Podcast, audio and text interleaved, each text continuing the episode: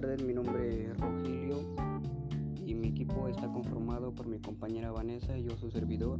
Los temas van a tratar sobre la radionovela, los cuales serán derechos y obligaciones de las personas físicas y morales, atributos de las personas físicas y morales. La radionovela se titula El valor fundamental. Las personas físicas y morales cuentan con características tal vez complementarias pero no iguales.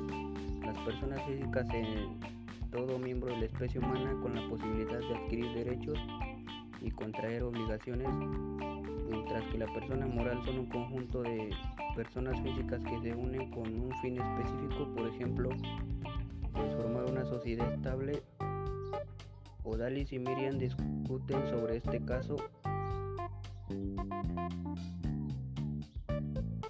tocando temas como derechos, obligaciones y atributos.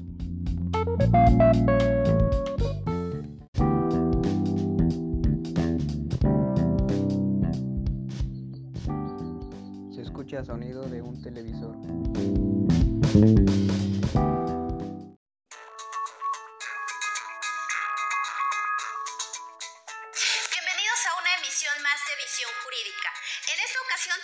Sobre los atributos de las personas físicas y de las personas morales.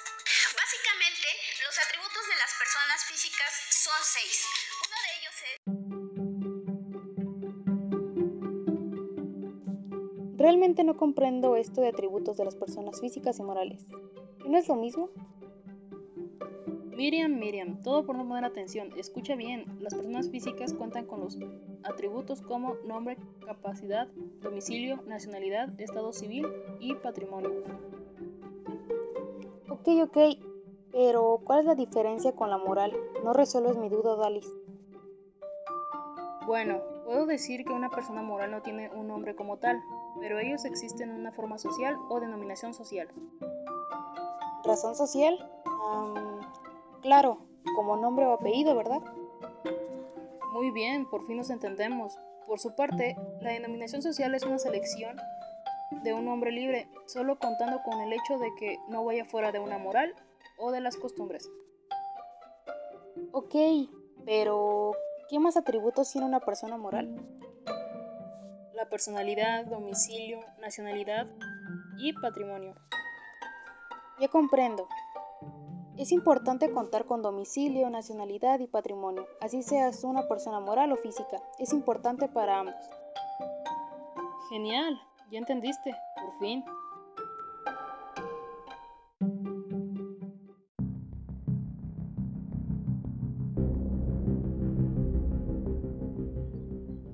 Sonido de televisión, programa nuevo.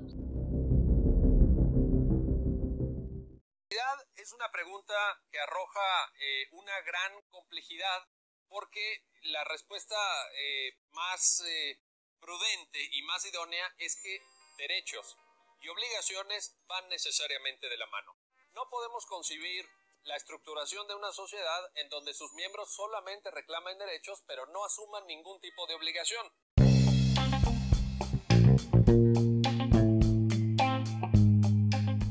Odalis, antes de que te vayas, ¿podría preguntarte algo más? Sí, Miriam, dime. Como persona física y moral, ¿debes cumplir obligaciones y debes contar con derechos? Como persona física puedes contar con asalariados, arrendamientos de inmuebles, actividad empresarial, honorarios, régimen de incorporación fiscal, RIF para que me entiendas, entre otros más. Ah, ¿y como persona moral? Debes contar con un régimen general. Como obligación, debes llevar su contabilidad de servicios, por ejemplo, no sé, pagar el agua, la luz, entre otros, con fines no lucrativos, ese tipo de cosas por el estilo, Miriam. Ok, ok. Se puede decir que la persona física es un individuo con la capacidad para contraer obligaciones y una persona moral es una organización de individuos que se unen para alcanzar un determinado objetivo? Claro, Miriam, ya entendiste. Bueno, te dejo. Que tengo que ir. Nos vemos.